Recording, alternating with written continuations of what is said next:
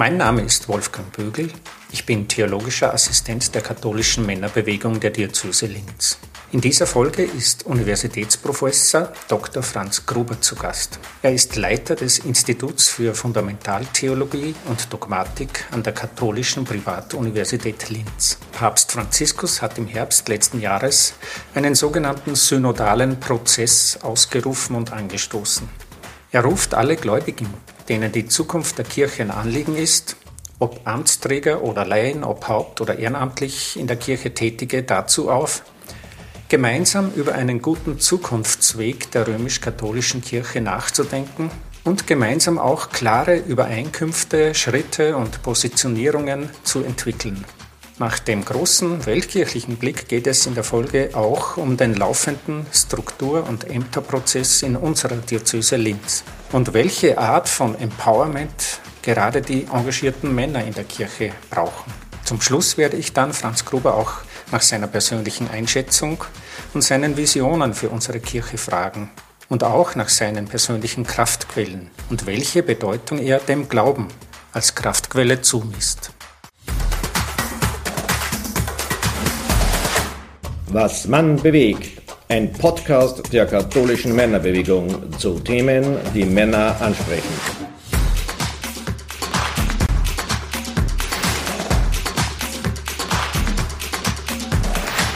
Lieber Herr Professor Gruber, lieber Franz, vielen Dank, dass du dir für dieses Interview Zeit genommen hast. Der Titel dieser Podcast-Folge lautet Wohin steuert unsere Kirche?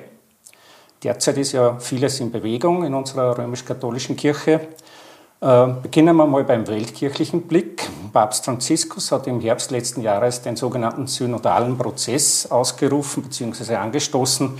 Was ist denn eigentlich gemeint mit diesem Begriff synodaler Prozess oder synodaler Weg der Kirche? Also was äh, Papst Franziskus jetzt äh, macht, ist eigentlich eine Fortsetzung seiner Synoden.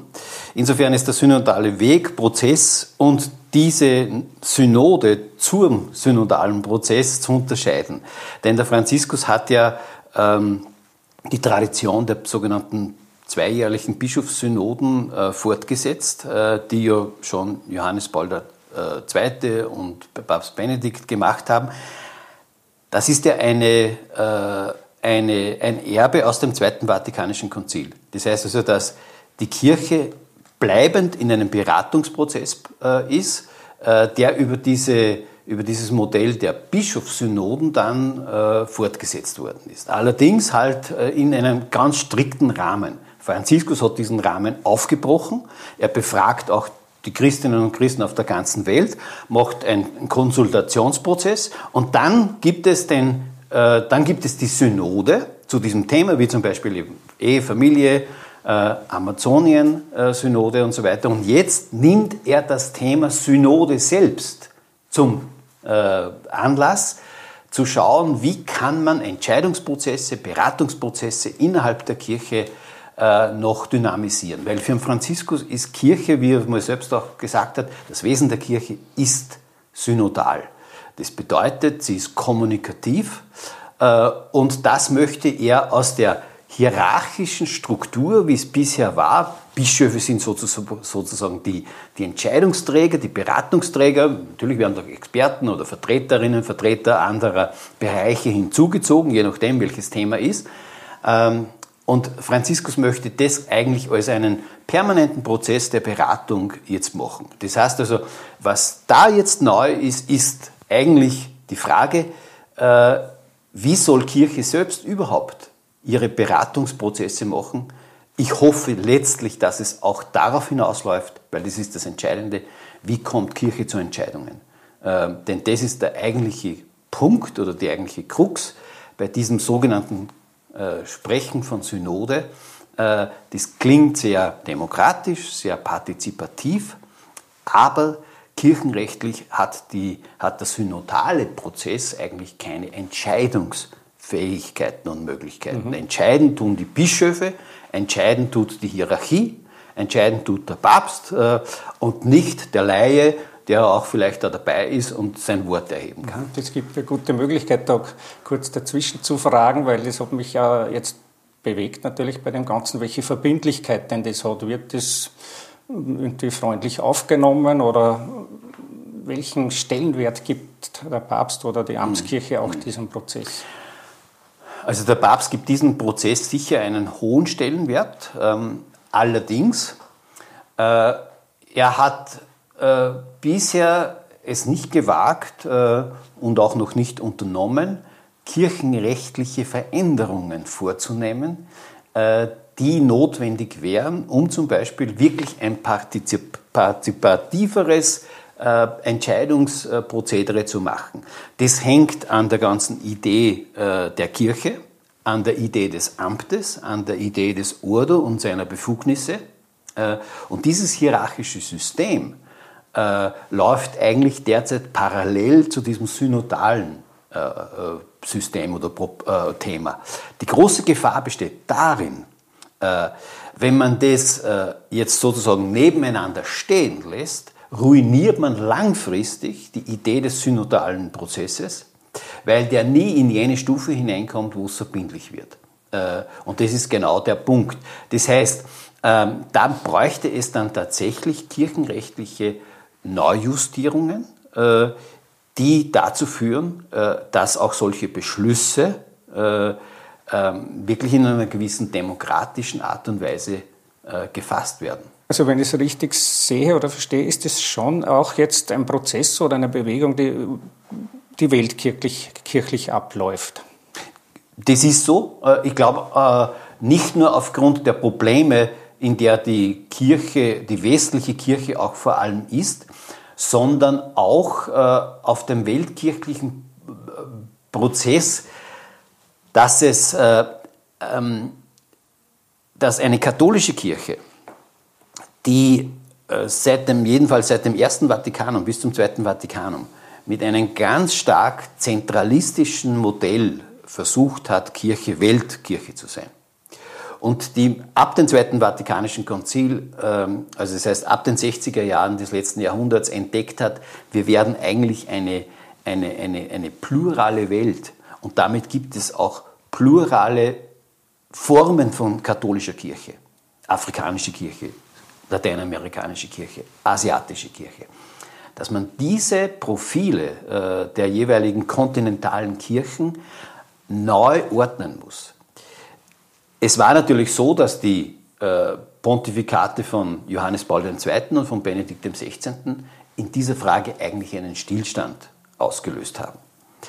Franziskus öffnet das wieder, weil er erkennt, und das ist sozusagen meine Hoffnung aus dass hier ein Papst aus der Peripherie äh, jetzt erkennt, diese Kirche kann im dritten Jahrtausend nicht mehr so weitergehen wie im zweiten Jahrtausend, äh, wo wir eine klar eurozentrische Kirche hatten und wo wir jetzt eine Weltkirche haben, wo der, der Großteil der, der, der, Christinnen und Christen dann auch auf der Südhemisphäre äh, existiert. Und das wird sich früher oder später auch in der Struktur der Kirche abbilden und, und, mhm. und neu ordnen. Ich frage dich mal auf deinen Hintergrund als Theologe, als wissenschaftlicher Theologe auch, was können denn Impulse der Fundamentaltheologie oder Dogmatik sein, was wirklich diese grundlegenden Fragen der Zukunft der Kirche betreffen? Was, was ist da deiner Meinung nach oder auch äh, der Theologie nach wirklich wichtig? Worum geht es da jetzt? Das ist ein sehr, sehr umfangreicher ja, äh, äh, Punkt, weil, weil, weil es, ich würde fast sagen, an allen Ecken und Enden Herausforderungen gibt. Äh, wenn ich es wenn ich's global sehe, dann würde ich natürlich äh, sagen, ähm, die Herausforderung der Kirche besteht darin, dass sie glaubwürdig äh, das Evangelium verkündet, und das bedeutet vor allem angesichts unserer grassierenden und gravierenden Unrechtsverhältnisse, dass Kirche äh, auf der Seite der Armen steht, dass Kirche, das ist sozusagen die neue Herausforderung auch mit der Ökologiefrage, dass Kirche gefordert ist, äh, die Menschen, die jetzt auch zu Opfern einer deregulierten Natur werden, die eigentlich von den reichen Ländern ausgelöst worden ist, dass sie an ihrer Seite steht und dass sie das Bewusstsein, wir sind Weltkirche, das heißt also Christsein hier in Österreich und Christin sein in Nigeria oder in Argentinien oder in Korea, ähm, dass das bedeutet, dass wir ein, eine Weltperspektive lernen müssen einzunehmen. Das heißt, wir müssen uns die Nöte, die Potenziale auch dieser Menschen zu eigen machen, um selbst zu verstehen, was heute unser Kirche sein bedeutet.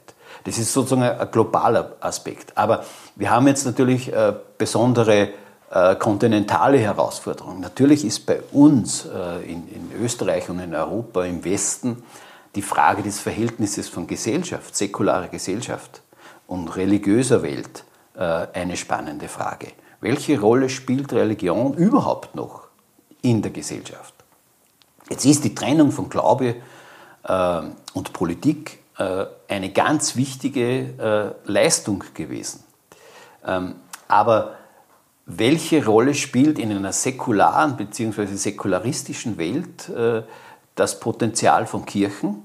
Äh, sind diese Kirchen, die jetzt äh, von der von der früheren staatskirchlichen Struktur, und wir haben ja noch Teile dieser Struktur äh, nach wie vor äh, bei uns, ähm, ist diese Kirche fähig, sich auf eine offene Gesellschaft einzustellen, wo sie diese Absicherungen und Abstützungen seitens der öffentlichen Hand zum Beispiel zunehmend verliert. Und das sehen wir auch im Konsens. Also wenn wir noch zwei, drei Generationen nach vorblicken, äh, dann wird sich da ein fundamentaler Wandel ergeben. Und das halte ich die größte Herausforderung.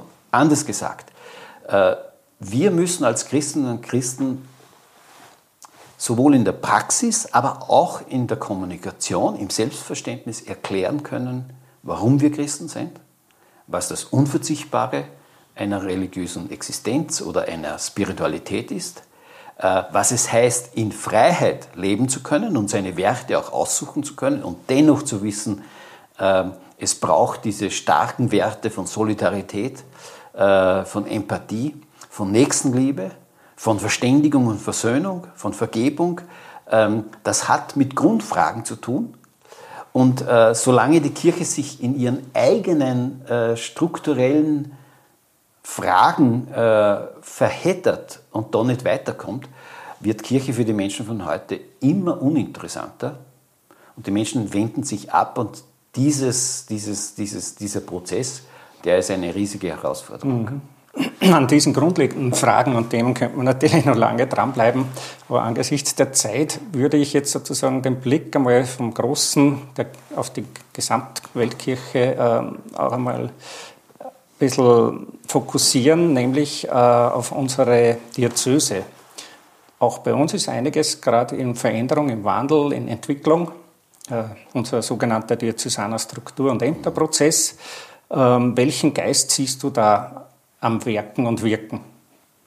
Ich habe selbst als theologischer Berater äh, zwei, drei Jahre mitgearbeitet und habe sozusagen ein Stück weit, äh, jedenfalls dort, wo es um die Frage der pastoralen Leitlinien gegangen ist und um die Frage äh, der Neuaufstellung der Pfarren, ähm, mitgearbeitet und äh, gesehen, dass, ähm, ja, dass wir so nicht mehr weiter tun können, strukturell zunächst einmal, und dass wir, dass wir wirklich äh, die die Diözese äh, auf eine neue Zeit ausrichten müssen. Und wir haben ja ähm, im Grunde dann sowohl von den Leitlinien her als auch dann von den Schwerpunkten her drei Akzente definiert. Ähm, und wir sind immer wieder auf diese Akzente gekommen und von denen glaube ich, dass sie wirklich auch entscheidende Akzente sind, Schwerpunkte sind, nämlich Spiritualität, Solidarität und Qualität. Das heißt, die sind drei Punkte, an denen die Diözese, an denen alle Ebenen der Diözese intensivst arbeiten müssen. Im Bereich der Spiritualität geht es wirklich um die Frage, wo, wofür stehen wir als Christen? Was ist unsere Botschaft? Was, was ist unsere Spiritualität? Und Spiritualität ist bloß nicht nur, ich glaube an Gott, sondern was heißt das in meinem konkreten Leben? Wie schaut mein Leben aus, mein Lebensvollzug? Also Spiritualität ist nicht irgendeine Sondersektion eines ähm, äh, von, von irgendwelchen frommen oder, oder sonstigen Menschen, die ein religiöses Bedürfnis haben, sondern Spiritualität ist die Grundhaltung äh, zu unserem Leben, zu unserer Einstellung zur Natur, äh, zur Wirklichkeit Gottes. Äh, und da muss die Kirche Antwort geben können. Sie muss auskunftsfähig sein. Und das ist zum Beispiel einer der, der, der, der, der Punkte, wo ich als Theologe jetzt natürlich eigentlich schon Alarmglocken äh, läuten höre. Äh, ich würde nicht meinen, dass die Menschen nicht wirklich äh, toll engagiert sind, gerade die, die noch aktiv sind in den Pfaden. Aber der Großteil zum Beispiel, glaube ich, ist nicht mehr wirklich gut befähigt, sagen zu können, was es heißt, ich glaube an einen Gott. Was es heißt, ich glaube an einen Schöpfer und nicht an die Evolution. Nur. Schöpfung und Evolution ist ja kein Widerspruch. Aber an diesem Beispiel. Warum ist Jesus und nicht Buddha äh, oder sonst wer mein Erlöser? Äh, was heißt für uns Auferstehung der Toten? Was heißt für uns Hoffnung über den Tod hinaus? Das heißt, das müsste ich auch, jetzt sage ich es mal ganz direkt, das müsste ich meinen Kindern in jedem Lebensalter halbwegs erklären können. Ich befürchte, dass unsere Christinnen und Christen, spätestens bei Kindern, wenn sie 12, 13, 14, 15 werden, das nicht mehr können. Ähm, also das ist sozusagen der, der, Bereich der Spiritualität, der ist sehr, sehr umfassend. Und das ist ja, der, das ist ja die Funktion von Religion in der Gesellschaft. Sozusagen Spiritualität in die Gesellschaft einzuspeisen. Das zweite ist die Solidarität. Ich glaube, da hat die Kirche schon einen wichtigen Schritt über die vielen, vielen Jahrzehnte gemacht. Das heißt, die, äh, die, die, die Kirche des Zweiten Vatikanischen Konzils ist auch durch viele Ebenen viel solidarischer geworden. Und der Wert der Solidarität ist, glaube ich, äh, weithin jetzt einmal nicht in Frage gestellt. Und er stellt sich auch immer wieder, wir haben das in der Flüchtlingsfrage gesehen, ich glaube, das war so ein, auch ein, so ein kleiner Lackmustest. Äh, wie geht eine Kirche, wie gehen Katholikinnen und Katholiken, wie geht Pfarren mit solchen, mit solchen Herausforderungen um? Und da hat man gesehen, dass dieses Potenzial für die Gesellschaft wirklich ganz, ganz wirklich und auch überzeugend ist. Also dieses diakonische Engagement der Kirche, das ist absolut zentral und, und das muss bleiben. Und dann gibt es einen Punkt, äh, da würde ich fast sagen, da brennen, da brennen ja alle Dächer. Das ist die Frage der Qualität. Und zwar die Frage der Qualität in der Kirche ist ein ganz schwieriges. Äh, und zwar nicht deshalb, weil wir nicht Experten hätten für dieses und jenes, sondern äh, weil Qualität im Christsein äh, für mich bedeutet, dass es glaubwürdig und authentisch, aber auch mit Kriterien des Überprüfbaren, der Kommunikation, der Diskussion, der Entscheidung ausgestattet sein muss. Anders gesagt, ähm, wie besetzen wir Pfarren? Wie äh, machen wir unsere Vollzüge? Das muss viel transparenter noch werden. Äh, das muss viel reflektierter werden. Die größere Schwierigkeit aber besteht darin, dass die Qualität eigentlich eine personale Qualität sein muss. Das heißt, es ist die Person, die mit dem Thema Qualität steht und fällt. Und wie kann ich Personen verändern, bewegen, sich weiterzubilden, einen gewissen qualitativen Anspruch auch wirklich versuchen zu erfüllen, wenn sie in ihrem Leben immer gesagt hat, ey, das funktioniert ja eh, das geht ja eh, geh, was habt's denn? Äh, dieses kreiert die ganze Zeit. Das war interessant, bei dem, bei dem Prozess ist ja, war die Möglichkeit, äh, rückzumelden an die Diözese, was ihnen wichtig ist. Der bei weitem mit Abstand eindeutigste Begriff den sich die Menschen von der Kirche wünschen, war Qualität. Das heißt, äh, offensichtlich gibt es da einen dramatischen Mangel an, diesen, an, an, diesen, an, dieser, an dieser Qualität des, des Kircheseins. Äh, und da müssen alle daran arbeiten, dass das besser wird. Wenn diese drei Spiritualität, Solidarität, Qualität, wenn diese drei Schwerpunkte in den nächsten Jahrzehnten, das kann man nicht von heute auf morgen machen, wenn diese, diese äh, Prinzipien unsere Arbeit äh, beeinflussen, dann würde ich sagen, dann, dann sind wir auf einem, auf einem guten Weg. Äh, ob wir es schaffen, würde ich nicht äh, von heute einfach bejahen. Mhm. Sehr spannend, danke. Äh, beim Zuhören ist man natürlich dann auch gleich so die Frage gekommen, okay, und wer hat jetzt sozusagen das Sagen? Wer bestimmt, was Qualität ist, wo es lang geht? Wer trifft Entscheidungen? Wie werden Entscheidungen getroffen? Ähm, als Gliederung der katholischen Aktion haben wir Männer natürlich wir von der Männerbewegung äh, einen besonderen Blick auf die Ehrenamtlichen oder sogenannten Laien in der Kirche. Ähm, wie ist denn das jetzt auch verortet und verankert in, in unserem diözesanen Prozess, dass man die Bedeutung des Engagements, der Mitarbeit, des sich Einbringens der Laien absichert und damit auch mhm. aufwertet. Mhm. mhm. Also wenn sich jetzt dann die Pfarren konstituieren, die neuen Pfarren, dann müssen sie sowas wie einen Pastoralplan, ein Pastoralkonzept entwickeln. Das heißt, es ist ein, natürlich ein, ein, ein, ein, intensiver Kommunikationsprozess und ein Beratungsprozess, wo jede Pfarre, die ja dann sozusagen aus, äh, aus 10, 15 äh, Pfarrgemeinden besteht. Äh, jede Pfarre muss sich die Frage stellen, was bedeutet für uns Spiritualität, was bedeutet für uns Solidarität, was bedeutet für uns Qualität. Und sie müssen alle Bereiche durchgehen und sagen, äh, da müssten wir ansetzen, da können wir aufbauen, da können wir uns ein Beispiel nehmen.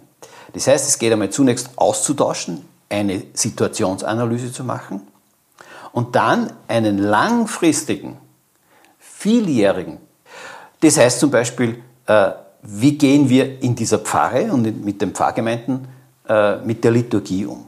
Welche liturgischen Angebote werden gesetzt? Wer hat dort äh, was zu sagen? Wer hat Kompetenz? Wie können wir Menschen aktivieren? Wie können wir sie einladen, mit ihren Ideen, mit ihren Vorstellungen, mit ihren Engagements teilzunehmen? Das heißt, eigentlich braucht es so etwas wie einen, einen großen Umschlagsplatz an Ideen, äh, wo man das einmal erhebt. Und dann geht es nicht darum, man kann die Qualität einfach verordnen. In der Industrie können wir das. Äh, aber wir können das nicht einfach in der Lebenswelt machen.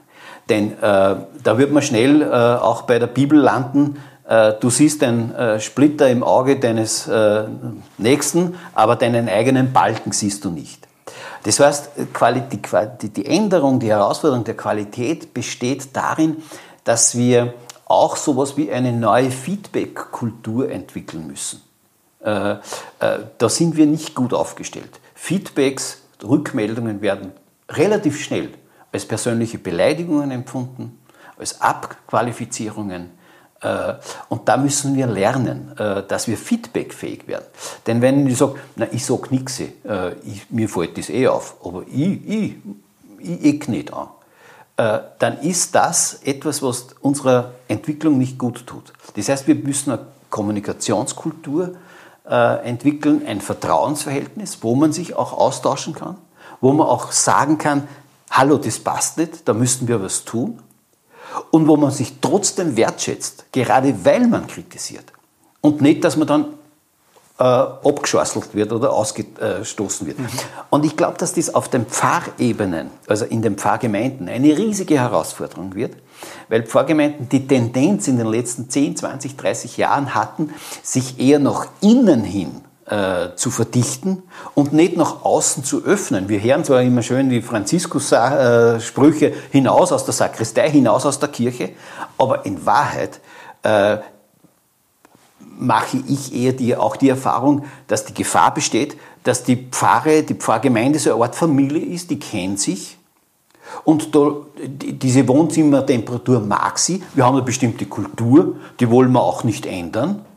Äh, und dann ist so eine Pfarrgemeinde nicht gut aufgestellt für die Zukunft. Mhm. Gibt es da aus deiner Sicht auch, ich frage natürlich immer auch auf dem Hintergrund unseres Blicks von, von der Männerseite, von der Männerbewegung her, auch einen spezifischen Beitrag oder spezifische Anforderungen auch an die Männerbewegung, wie, die, wie wir uns da von der Männerbewegung da einbringen können, mhm. wollen, sollen, dürfen? Also ich stehe jetzt in der Männerbewegung ja nicht mehr mit beiden Füßen drinnen, so wie vor, vor 20 Jahren noch, äh, weil ich da dann an die Universität äh, beruflich mich festgemacht habe. Aber ich denke, Das Thema Männer ist ein so ein Megathema, so ein wichtiges Thema, dass man da gar nicht lang herumsuchen muss, worum es geht. Was ich wahrnehme, das nehme, ich, das nehme ich bis in die Universität hinein wahr, ist, dass ähm, das Geschlecht, das derzeit eigentlich in der Entwicklung steckt, das männliche Geschlecht ist.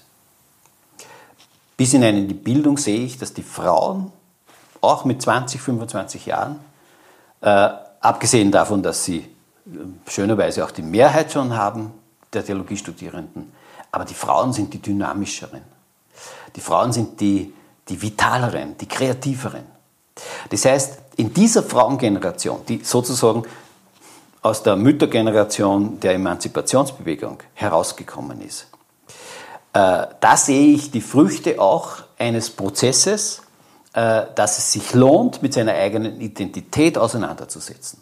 Das ist sozusagen die eine Wahrnehmung. Die zweite Wahrnehmung, wenn ich sage, die Männer sind stecken geblieben, dann heißt es, dass ich glaube, dass meine, unsere Männergeneration zwar mh, mm, äh, nicht mehr die Patriarchen sind, die vielleicht unsere Väter und Großväter waren, aber wir sind nicht wirklich auf Augenhöhe mit den Frauen partnerschaftliche Männer geworden. Wir haben eigentlich die Welt nach wie vor so belassen, wie sie ist. Und das ist das Traurige. Und solange sich bei den Männern hier nicht wirklich etwas fundamental ändert, sehe ich da schwarz.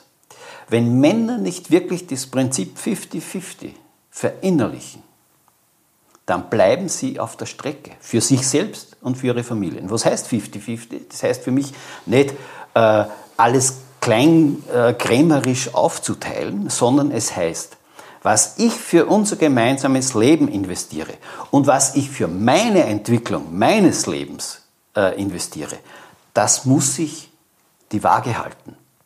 Äh, das heißt, wenn eine Frau Familienarbeit leistet in einer gewissen Zeit, dann braucht sie die Unterstützung des Mannes.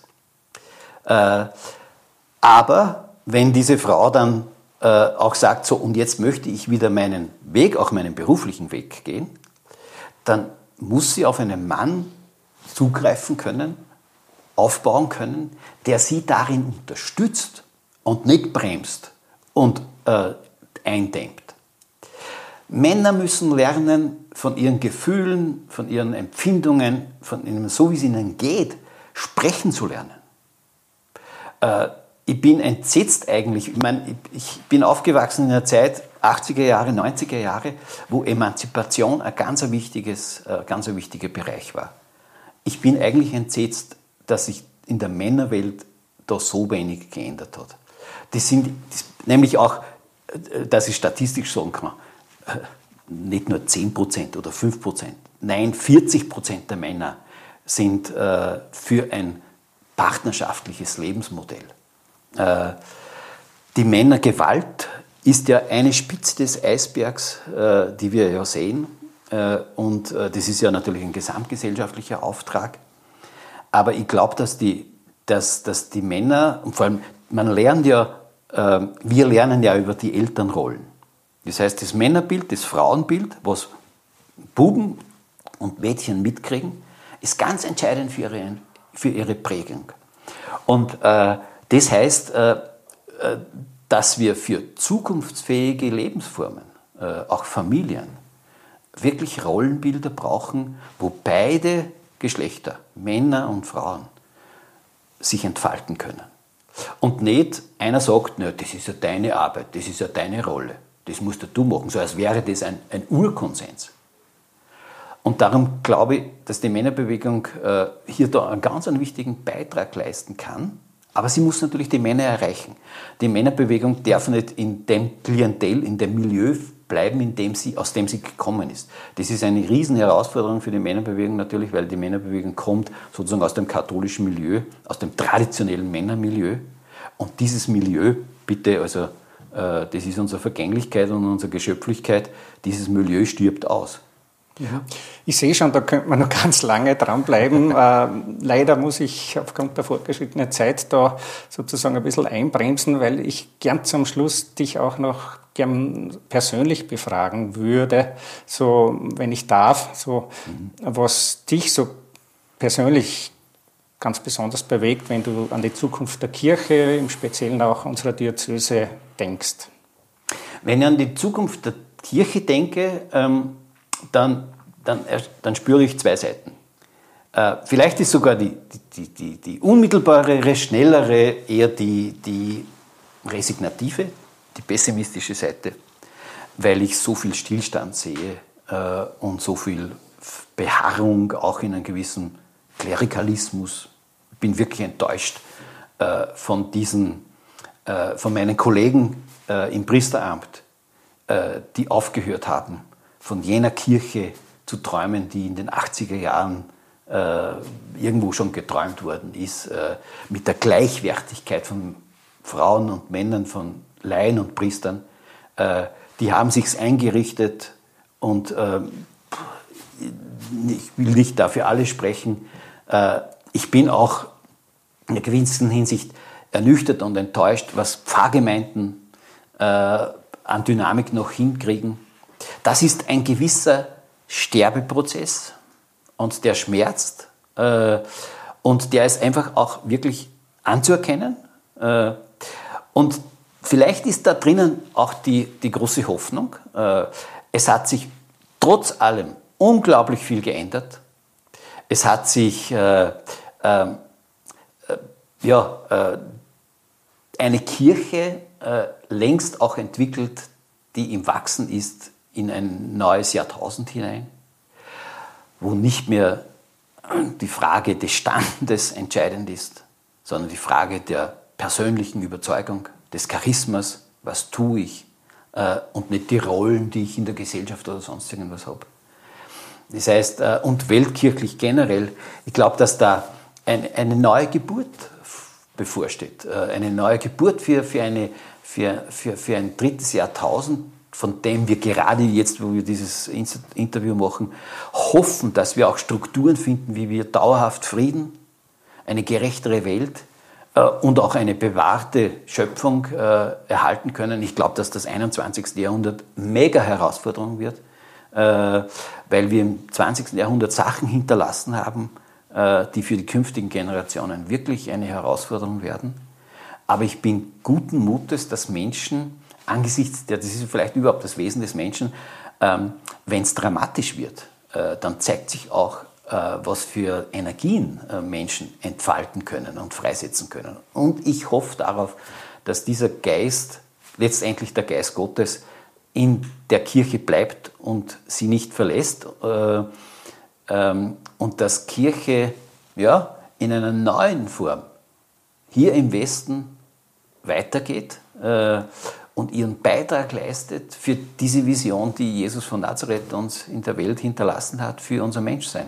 Dass sozusagen das Gottesreich äh, nichts anderes ist als das, das menschliche, gute menschliche Zusammenleben äh, in Frieden und Gerechtigkeit. Und das ist immer ein riesiges Ideal, wo man nie genug tun kann. Somit ist eigentlich auch meine allerletzte Frage schon irgendwie beantwortet, weil ich äh, die jetzt ganz zum Schluss noch fragen wollte, so was für dich ganz persönlich, welche Kraft du aus dem Glauben schöpfst, aber in Wirklichkeit hast du schon beantwortet. Ich möchte noch kurz. Ja, äh, ich würde schon sagen, ähm, die Kraft, die ich aus dem Glauben schöpfe, ist natürlich schon meine, ich sage es mal einfach, meine persönliche Gottesbeziehung. Äh, meine Beziehung zu Jesus Christus, äh, mein Leben, äh, das berufsmäßig als Theologe natürlich immer in dieser, in dieser Dimension sich bewegt. Ähm, aber ähm, es gibt so, so äh, wie soll man sagen, ähm, stützende, stützende Bereiche, so wie, wie eine Quelle auch gefasst werden muss, wenn sie, wenn sie, wenn sie nicht schließen will oder sonst was. Und das würde ich sagen, so mein persönliches tägliches Meditieren, äh, in die Stille gehen, eine Stunde Stille, äh, um, um, um aus diesem Getriebe und des Alltags äh, auch immer wieder zurückzukommen, sich zu fokussieren. Äh, und ich liebe die, mag die, die Zen-Meditation, weil sie ganz, ganz fundamental und basal nur auf das, auf das Gegenwärtigsein schaut. Für mich ist natürlich auch die Beziehung, die Freundschaftsbeziehungen, meine Ehe, ein ganz wichtiger Lebensbereich, von dem ich bisher dankenswerterweise immer wieder wahnsinnig viel Kraft erfahren habe. Und dann macht mir seit ein paar Jahren mein Hobby, die Astronomie, natürlich wahnsinnig Spaß, äh, draußen im Nachthimmel in diesen Kosmos hineinzublicken, in diese unendlichen Weiten äh, mit dem Fernrohr dieses und jenes Objekt zu entdecken, zu beobachten, zu fotografieren. Äh, das sind dann schöne Augenblicke, auch äh, wo man sozusagen wirklich ja ein kosmisches Gefühl äh, bekommt, in dieser kleinen Welt, wo wir leben, den, den, den das Gesicht zu öffnen auf diese unendliche Größe des Weltalls und nicht zu wissen, gibt es da draußen Leben? Wie lange existiert das alles schon? Äh, wo geht das hin? Also uns nochmal in diesem kosmischen Bereich zu verorten, das hat für mich eine, eine ganz wichtige äh, spirituelle Kraft auch. Das ist ja dann auch so etwas wie ein Rendezvous mit dem Unverfügbaren und Unermesslichen. Lieber Franz, vielen Dank für das Einbringen deiner Expertise zum heutigen Thema und besonders auch für deine persönlichen Eindrücke und Einblicke äh, und in deine persönliche Spiritualität. Liebe Hörer und Hörerinnen, das war jetzt ein Interview mit Universitätsprofessor Dr. Franz Gruber, Leiter des Instituts für Fundamentaltheologie und Dogmatik an der Katholischen Privatuniversität Linz. Wir freuen uns auch sehr über Rückmeldungen zu unseren Podcast-Folgen, gerne auch telefonisch oder per Mail an die Mailadresse der KMB. Danke fürs Dabeisein und Zuhören. Hoffentlich auch wieder bei der nächsten Folge unserer Reihe Was man bewegt. Auf Wiederhören, Ihr Wolfgang Bögel, theologischer Assistent der katholischen Männerbewegung Linz.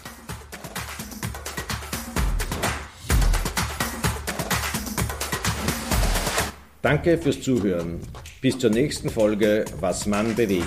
Euer KMB Podcast Team.